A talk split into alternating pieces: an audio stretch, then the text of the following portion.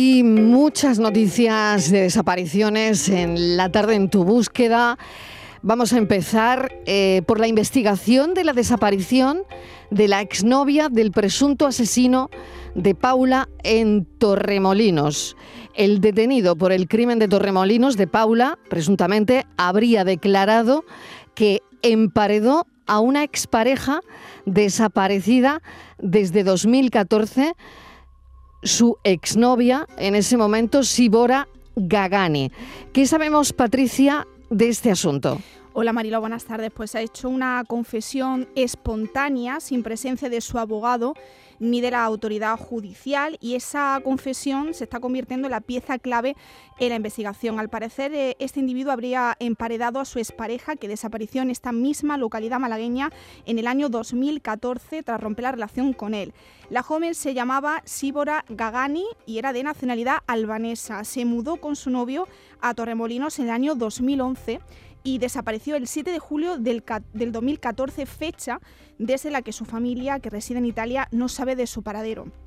Al resultar, al resultar eh, infructuosa la búsqueda de la joven hace nueve años, la policía Mariló llegó a pedir en el año 2015 la colaboración ciudadana para su localización y la asociación So Desaparecidos difundió su imagen para tratar de localizar a Síbora, que tendría ahora 31 años y que aún permanece desaparecida. La confesión de este hombre surgió de manera, de forma casual, en la comisaría de Torremolinos. Él estaba en el pasillo de esa comisaría, dirección a los calabozos, cuando pasó junto a un tablón que exhibía la foto de Síbora y según indican los compañeros de Diario Sur, manifestó verbalmente a los policías que el cadáver de Síbora estaba oculto entre las paredes del piso en el que convivieron en Torremolinos.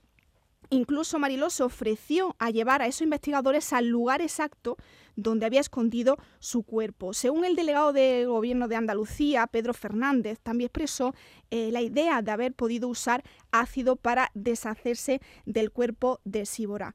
Eh, nosotros hemos podido conseguir esas, bueno, esas primeras declaraciones de los inquilinos, de los actuales inquilinos de ese piso, ese piso que están ahora investigando, David y Josefina, que son los inquilinos del piso que está ahora mismo la policía científica buscando restos de ácido en el domicilio que Síbora compartía con el presunto asesino de esta chica que fue asesinada la semana pasada, eh, están totalmente en shock, Mariló, y están colaborando con los investigadores. Vamos a escucharles. Sí, que salga tu casa ahora en todos los medios de comunicación, pues... Muy fuerte. Sí, no estamos acostumbrados. Yo lo estoy llevando, está más o menos bien, pero viendo todo lo que está pasando, cada vez peor. Eh, cuando confesó... En shock totalmente, ¿no? Totalmente. Claro, imagínate qué situación, ¿no? Mm. Saber que en el piso en el que estás viviendo puede haber una persona emparedada, mm, Además, muerta.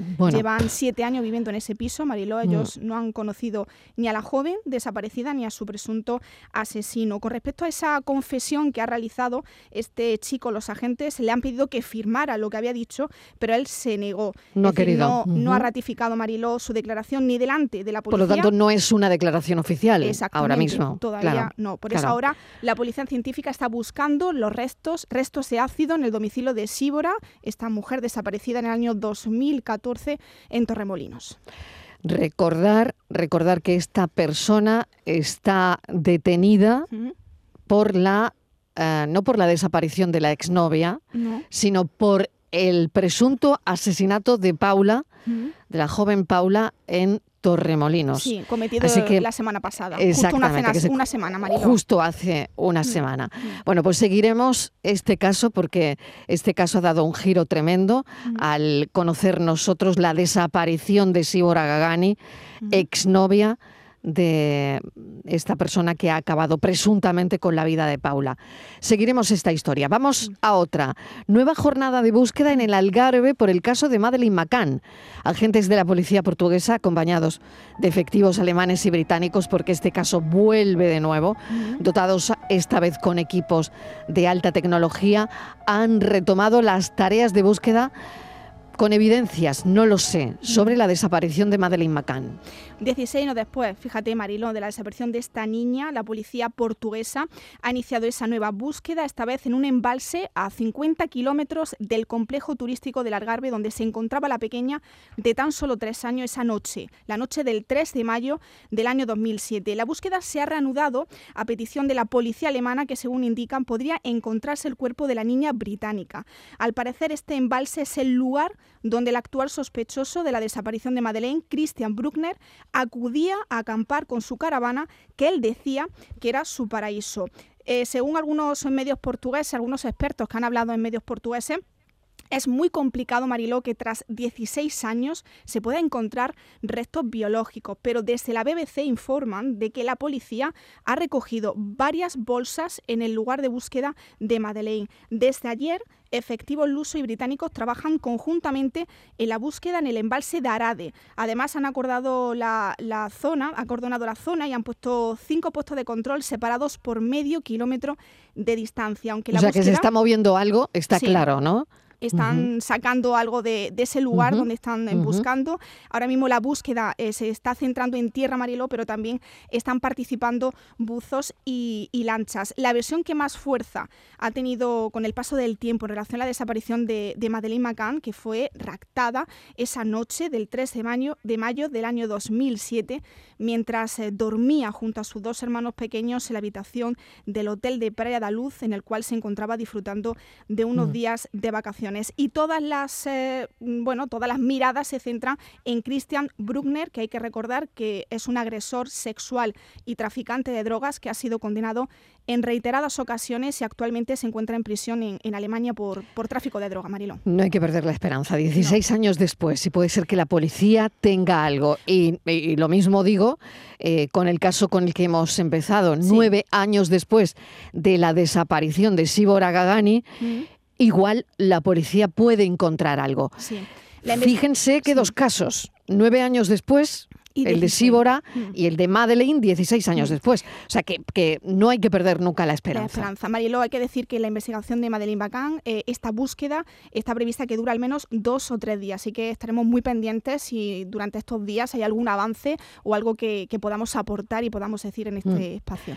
Brevemente, Patricia, hay una desaparición en Málaga, hay otra desaparición en Granada y hay otra desaparición eh, de un vecino de Cazalilla, en Jaén. Sí, bueno, en Málaga se está buscando a un hombre, José María Ruiz, que estaba ingresado en el área de salud mental del Hospital Clínico eh, de Málaga. Eh, al parecer, el hombre eh, decidió salir del hospital por su propio pie a las doce y media. La familia no descarta que haya podido marcharse a su pueblo, a Laurín el Grande, y hay que decir que José María mm, se marchó sin documentación, dinero o móvil. También están buscando a otro hombre desaparecido en Granada desde este domingo. Se trata de Andrés López González. es un hombre de complexión normal, pelo moreno y barba.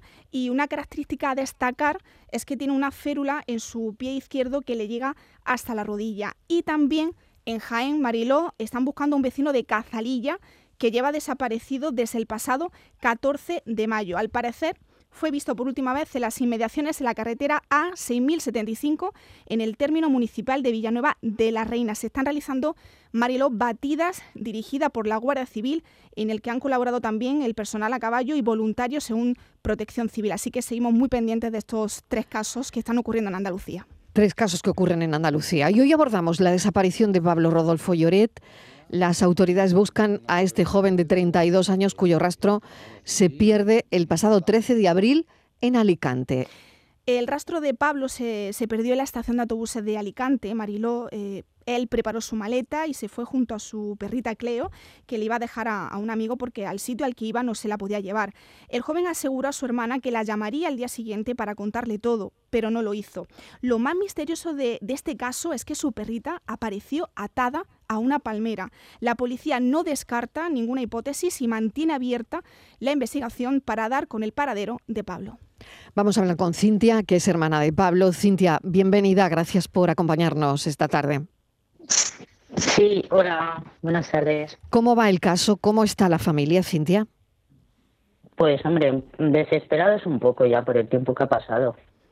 Y no sabemos nada, no hay pistas por no por dónde tirar, no hay nada. No tenemos nada todavía. Un caso, como decía mi compañera Patricia Torres, eh, complicado. Y lo curioso, la, perra, la, la, perra de Pablo fue encontrada atada a una palmera cerca de, de la estación de autobuses. ¿Quiere decir que él pudo coger un autobús? Mm, es que va sin documentación. La documentación se encontró mm, semanas después en otra parte, cercana al puerto, pero otra parte de carga y descarga. Y la mochila estaba junto a la perra, su mochila, el dinero, el tabaco, neceser, ropa, todo.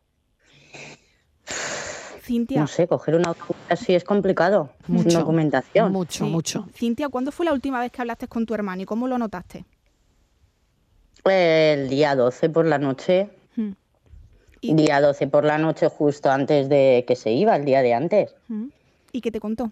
Vino aquí a casa, nada bien, ¿no? Cogió la ropa, que ya me diría más, que no sabía exactamente dónde iba, que ya me llamaba y me diría el pueblo donde había ido y todo. Pero claro, esa misma noche ya él se va, yo me quedo esperando y claro, nunca me llamó y ya cuando fuimos a llamarle el móvil ya estaba apagado. Lo de la perra es curioso, pero también se han encontrado eh, la maleta y la mochila con su ropa. ¿Es posible esto? Sí, sí, claro, junto a la perra estaba su maleta, una maleta pequeñita de mano, y, la mochilita que es la que, pues como la de bolso, donde llevas todo.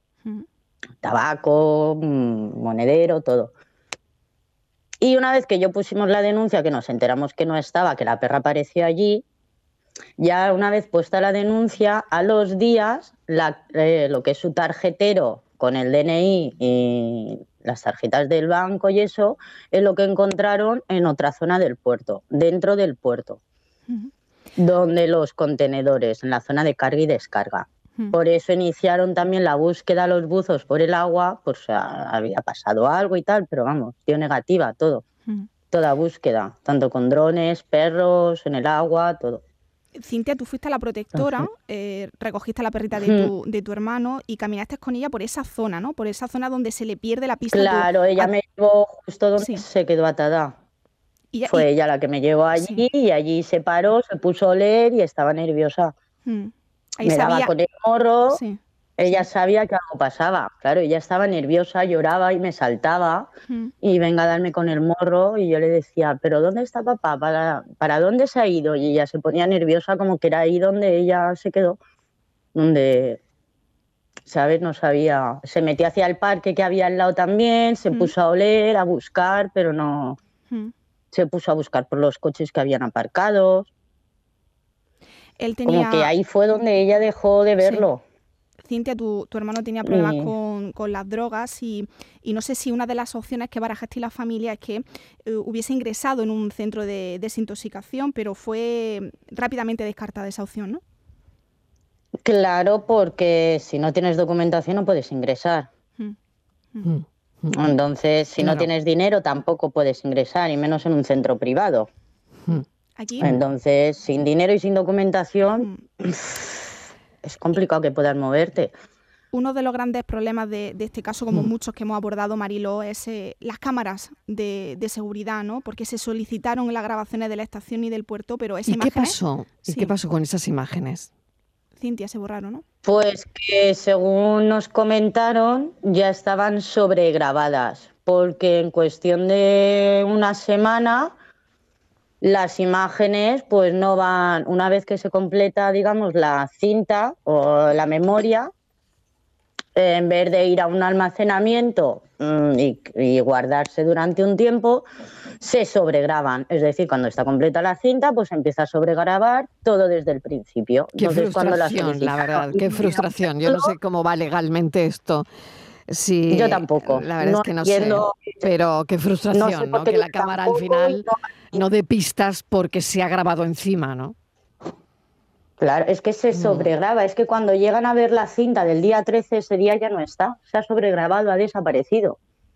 Ya no se puede sacar nada. Entonces yo, eso como está la ley, hasta qué punto, si hay unas cámaras de vigilancia, tiene que haber, yo qué sé, unos días donde se tengan que guardar o almacenar por si tienen que revisar por lo que pueda pasar, como por ejemplo este caso. Tampoco te digo que lo tengan años, pero durante un tiempo, una semana, un mes, no sé. No sé legalmente, pero claro, se debería tener algún tiempo, ¿no? Esas grabaciones archivadas, ¿no? Claro. Bueno, la policía no descarta ninguna hipótesis ahora mismo y mantiene abierta la investigación para dar con el paradero de Pablo. Cintia, te deseamos mucha suerte y seguiremos tu caso desde la tarde en tu búsqueda. Muchísimas gracias por todo. Un abrazo. Por vuestra ayuda. Un saludo. Gracias, gracias. Hasta luego. Chao, chao. La verdad es que Patricia es un, es un caso extraño, ¿eh? Sí, muy extraño, por lo que decías, ¿no? Mm. La perra parece atada, de las cámaras de seguridad tampoco se puede saber nada porque ya estaban regrabadas. Mm. Eh, aparece la mochila y la maleta con su ropa, con su tabaco, con Mm. aparece la cartera, en fin. Sí, Bueno, gracias. Eh, seguiremos investigando todo eso. Un besito, Marilo. Un abrazo hasta ahora.